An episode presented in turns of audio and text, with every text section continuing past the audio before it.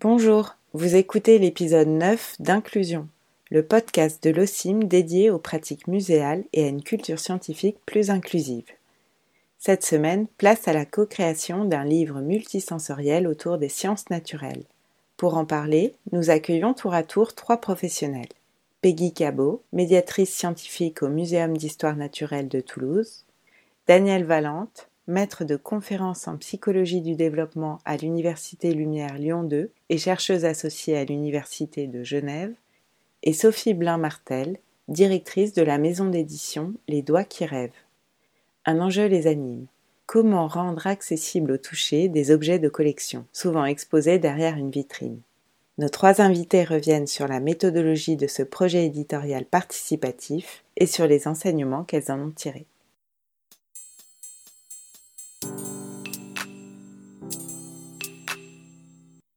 Je suis Peggy Cabot, médiatrice culturelle et scientifique euh, chargée d'accessibilité pour le public déficient visuel au sein du Muséum de Toulouse. Ma mission au sein de cet établissement est de concevoir et mener des visites accessibles pour le public déficient visuel et d'en développer les outils de médiation. Cette mission au quotidien est le reflet d'une politique volontariste en matière d'accueil du public euh, en situation de handicap au sein de notre structure. C'est un établissement engagé du fait de la ben, justement de la composition d'une équipe spécifique de médiateurs euh, dédiés à l'accueil euh, des publics en situation de handicap. Et au-delà de cette cellule accessibilité, un collectif euh, intitulé Access Museum est également mis en place. pour cela, un représentant de chaque service, de chaque domaine d'activité du muséum, se réunit en moyenne trois ou quatre fois par an pour mener une réflexion globale euh, au cœur de ces métiers sur euh, l'accessibilité. Alors, euh, le Muséum de Toulouse est à l'initiative d'un projet bien particulier, le projet de livres tact illustrés à partir des collections de manière universelle qu'on peut trouver dans un muséum. Pour cela, on s'est entouré de différents profils, chercheurs, maisons d'édition adaptées et même au sein de notre établissement de différents profils, puisque ce projet a permis euh, de miser sur une certaine pluralité euh, de compétences, à savoir, euh, on s'est entouré d'un collègue du service conservation, d'une collègue du service bibliothèque, du service médiation, service juridique, et ça a créé une véritable énergie interservice et synergie même interservice pour mener à bien ce projet d'envergure.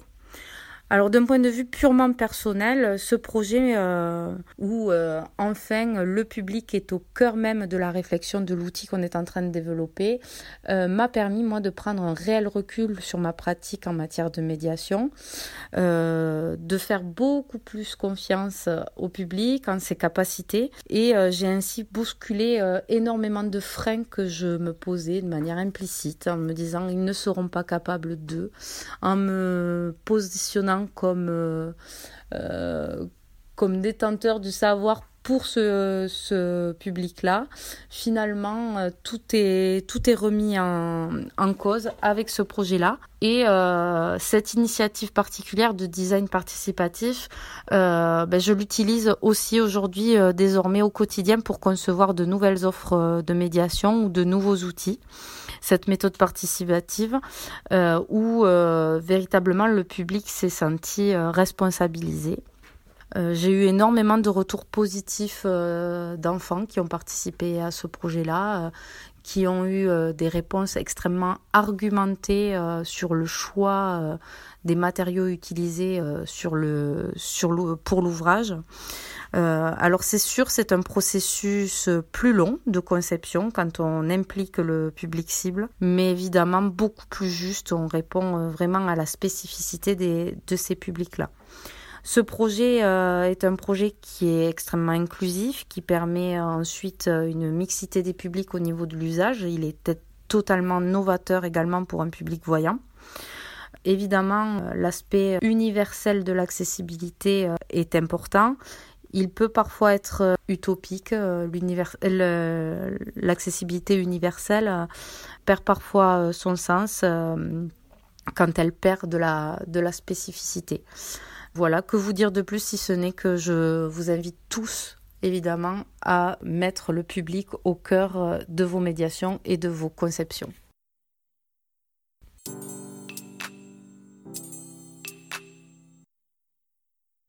Je m'appelle Danielle Valente, je suis maître de conférences en psychologie du développement à l'université Lumière Lyon 2 et chercheuse associée à l'université de Genève.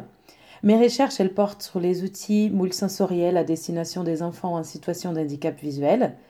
J'ai initié mon parcours d'études dans le domaine des arts et du design, une expérience qui vient aujourd'hui enrichir euh, mon travail de chercheuse en psychologie. Tout d'abord, euh, mon intérêt euh, a été tourné vers l'étude du dessin et de la cécité, deux choses qui peuvent paraître euh, antinomiques, c'est-à-dire est-ce que les aveugles peuvent dessiner, qu'est-ce qu'ils dessinent. Et pour moi, les points de départ a été la rencontre d'une chercheuse brésilienne qui voulait qu'une jeune fille aveugle dont elle s'occupait puisse communiquer avec les enfants voyants à travers des dessins. Et cette jeune fille euh, avait dessiné une rivière d'une façon qui peut paraître très étrange pour un voyant. Elle avait dessiné un cercle qui représentait l'eau qu'elle sentait autour de sa taille, avec des petits ronds à l'intérieur de, ce cercle qui étaient euh, en fait des cailloux euh, sous ses pieds, à la représentation des cailloux sous ses pieds. C'est un dessin basé sur un ressenti du corps euh, immergé dans la rivière, un dessin qui est pour moi tout à fait extraordinaire et qui a été un peu les, points de départ de cette, de cette parcours de recherche autour de l'image de la cécité. Ensuite, c'est grâce à la rencontre avec la maison d'édition Les Doigts qui rêvent que je me suis de plus en plus intéressée au domaine de l'illustration tactile dans les livres pour enfants. Aujourd'hui, dans ce cadre, donc un volet de mon travail de recherche actuel euh, s'intéresse au contenu de ces illustrations, c'est-à-dire comment on peut créer des illustrations qui explorent euh, davantage des expériences sensorielles autres que la vision. Et un autre volet de mes recherches est plutôt centré sur la mise en place d'une méthodologie spécifique pour créer des illustrations véritablement adaptées.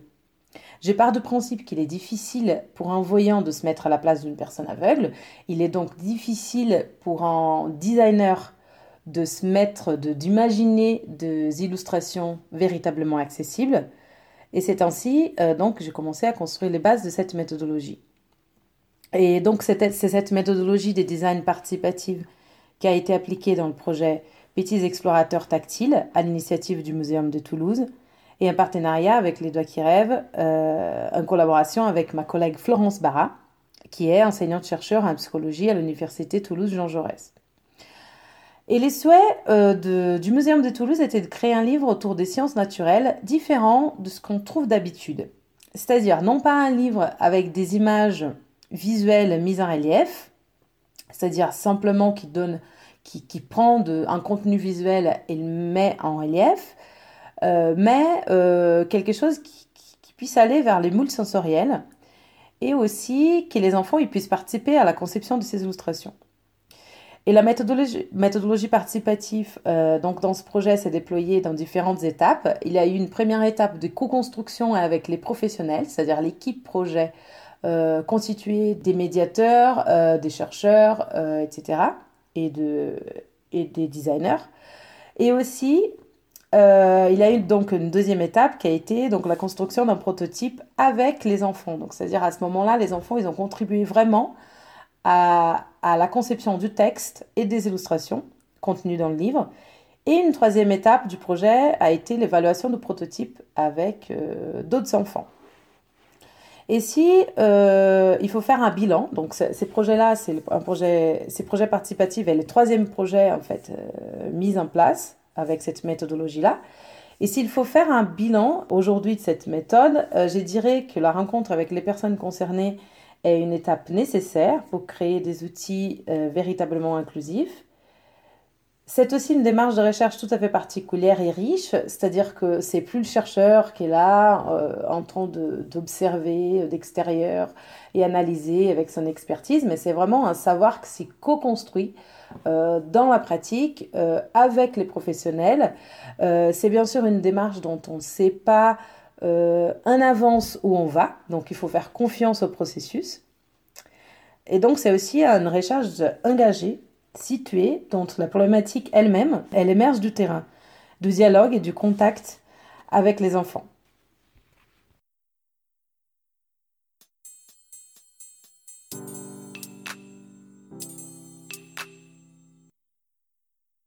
Je suis Sophie Blin-Martel, éditrice jeunesse et directrice de la maison d'édition Les Doigts qui rêvent, installée à Dijon.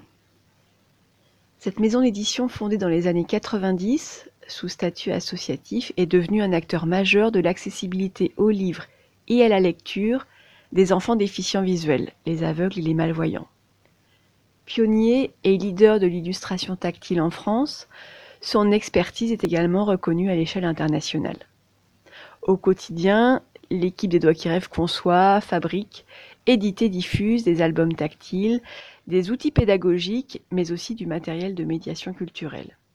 De plus, elle sensibilise et forme à l'accessibilité aux personnes en situation de handicap, des acteurs culturels et éducatifs.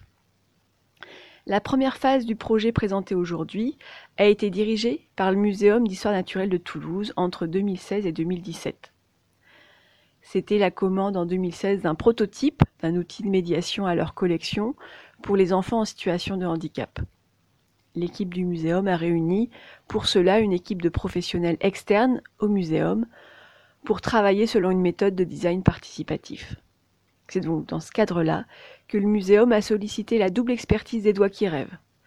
Une expertise en premier lieu sur la conception d'une illustration tactile pour des enfants déficients visuels et aussi en second une expertise autour de la fabrication en série de ces illustrations tactiles et de leur intégration dans un support, ici en l'occurrence un livre. Petite parenthèse qui me semble nécessaire euh, avant de, poursuivre, c'est euh, souvent il y a une incompréhension de la part du grand public sur ce qu'est une illustration tactile qui fait sens pour un aveugle. Donc une illustration tactile est une illustration spécifique on va le voir tant dans sa façon de la lire, de la concevoir ou de la fabriquer. À lire par un enfant déficient visuel, il ne s'agit pas d'une illustration qu'on perçoit en un coup d'œil à distance comme pour un voyant, mais d'une illustration que l'enfant devra toucher de gauche vers la droite puis de haut en bas. Euh, on parle donc d'une lecture séquentielle euh, dont le cerveau va devoir reconstituer ensuite une représentation globale. À concevoir, par un éditeur par exemple, il ne s'agit pas d'une illustration où l'on disposera euh, de textures là où il y a de la couleur. Au contraire, il s'agit d'une illustration qui a été pensée selon le mode de représentation des aveugles. Enfin, à fabriquer, il s'agit d'un travail minutieux, artisanal, avec des matières à imbriquer, des systèmes ingénieux de manipulation à découper, à coudre, à coller. Voilà, fin de cette euh, petite parenthèse. Donc lors de cette première phase avec ce groupe de travail mené par le muséum, la maison d'édition était représentée par Solène Négrerie, euh, responsable création tactile et design accessible des doigts qui rêvent depuis plus de 12 ans. Solène est diplômée d'une école des arts appliqués et des métiers d'art. En plus de son expertise autour de l'illustration tactile, lors des ateliers de design participatif, Solène a pu apporter deux savoir-faire précieux au travail d'équipe. Le premier euh, lié à son métier d'éditrice, lorsqu'il a fallu concevoir euh, l'écriture d'une histoire, puisqu'il est ressorti des échanges que ce support de médiation devait être un livre mi-documentaire, mi-fiction. Ensuite, l'un de ses autres atouts a été sa capacité à matérialiser une idée. Derrière un concept, elle imaginait comment, par une illustration et ou un système à manipuler, pouvoir donner corps à tel ou tel concept de cette expérience nouvelle, Solène a appris à se positionner différemment, car là, elle n'était pas la seule conceptrice, elle partageait cette responsabilité avec un groupe de travail. De plus, elle a appris à être encore plus vigilante, à limiter la surcharge cognitive de l'enfant, ne pas le noyer d'informations. L'enfant touche d'abord, se fait sa propre représentation, puis la médiation arrive, et non l'inverse. Enfin, elle a reconnu avoir eu des difficultés à laisser libre cours à sa créativité, ne pas la brider pour des questions de faisabilité technique ou budgétaire. Voilà. L'objectif de la première phase a été atteint euh, fin 2017 avec la livraison de deux prototypes intitulés Même pas peur. Le blog du muséum a permis de valoriser chaque étape du processus et l'apport de chaque partenaire. Sur le fond du projet, la dimension documentaire a orienté le type d'illustration tactile à réaliser. Ici, il s'agit d'illustration tactile réaliste. De plus, il ne s'agissait pas de concevoir juste des représentations en relief à plat ou en volume en carton de type pop-up, mais des illustrations donnant au mieux à comprendre la matière des objets et leurs mécanismes grâce à des, manipulations possibles. Par exemple, l'ammonite fait l'objet d'un moulage en résine pour avoir un toucher froid, euh, un toucher tactile froid. Le corbeau freux, lui, a été reconstitué avec des vraies plumes. L'enfant peut même soulever l'une de ses ailes. Enfin, la cora peut être soulevée et ses cordes peuvent être pincées. Voici euh, trois des six objets qui sont représentés. Un exemplaire du prototype est au Muséum d'histoire naturelle de Toulouse et le second est dans les locaux des Doigts qui rêvent. À présent, on en est à la deuxième phase du projet. Elle a débuté en, en 2019 et elle s'achèvera à l'automne 2020. Il s'agit de l'édition du docu-fiction tactile, qui a été rebaptisé depuis Petit explorateur tactile au Muséum d'histoire naturelle, et de sa diffusion au sein du catalogue des Doigts qui rêvent. Donc cette étape, cette deuxième étape, est pilotée par la maison d'édition Les Doigts qui rêvent elle-même. Il s'agit, euh, pendant cette étape, pour qui rêvent, de finaliser le processus éditorial. Alors qu'est-ce que ça signifie? Ça signifie déjà finaliser le texte, Comment renforcer l'aspect fiction et la dimension littéraire du texte? Sans dénaturer le texte initial, cette réécriture est menée par une auteure jeunesse spécialisée en documentaire, euh, Anne-Sophie Baumann. Bien sûr, son travail sera euh, relu par l'équipe du muséum, notamment sur les aspects scientifiques. Ensuite, il faut aussi retravailler le scénario du texte. Comment proposer un contenu multimédia le plus accessible possible qui associe du texte, des enrichissements audio, des illustrations tactiles, mais aussi des renvois vers des ressources numériques telles que des vidéos en langue des signes ou encore une version numérique en français facile à lire et à comprendre. Puis il va s'agir aussi de finaliser la conception des illustrations tactiles compatibles avec une fabrication en série de 250 exemplaires avec des coûts raisonnables de production. Enfin, euh, il s'agit de préparer la diffusion auprès des publics de ce euh, livre tactile. Comment envisager sa diffusion pour rencontrer le public le plus large? Sur ce dernier point, dès le départ, ce projet s'est inscrit en faveur de l'accessibilité universelle. Comment inclure dans un support grand public aussi une accessibilité pour des publics spécifiques euh, des publics déficients visuels, mais également des publics avec handicap mental, handicap auditif ou handicap moteur. Pour cela, on a aussi choisi de compléter le livre par un guide de médiation, rédigé par une médiatrice spécialisée. Pour qu'autour du livre soient proposées des activités à faire avec des enfants en situation de handicap ou non, des activités à faire avant ou après la visite au muséum. Ce livre, tel un petit muséum portatif et ce guide de médiation seront diffusés largement, comme tous les livres des doigts qui rêvent, auprès des familles, des bibliothèques, des instituts spécialisés, mais aussi des musées de sciences et, techniques. Et le guide de médiation sera également diffusé largement via le site des doigts qui rêvent en téléchargement libre. Ce projet novateur pour tous les publics pourrait à terme se décliner aussi dans une collection de docu-fiction tactile sur le thème des sciences et techniques au sein des doigts qui rêvent. C'est un projet. Déjà, l'édition de ce premier livre permettra de combler un vide de documentaires pour les enfants déficients visuels, dont l'offre commerciale actuelle se compte sur les doigts d'une main. Des photos du livre seront présentées dès le printemps prochain, printemps 2020, sur le site des Doigts qui rêvent, euh, www.ldqr.org. Voilà. J'espère vous avoir donné envie de découvrir euh, davantage euh, ce projet et puis vous donner envie de patienter et on vous dit euh, à très bientôt. Merci beaucoup.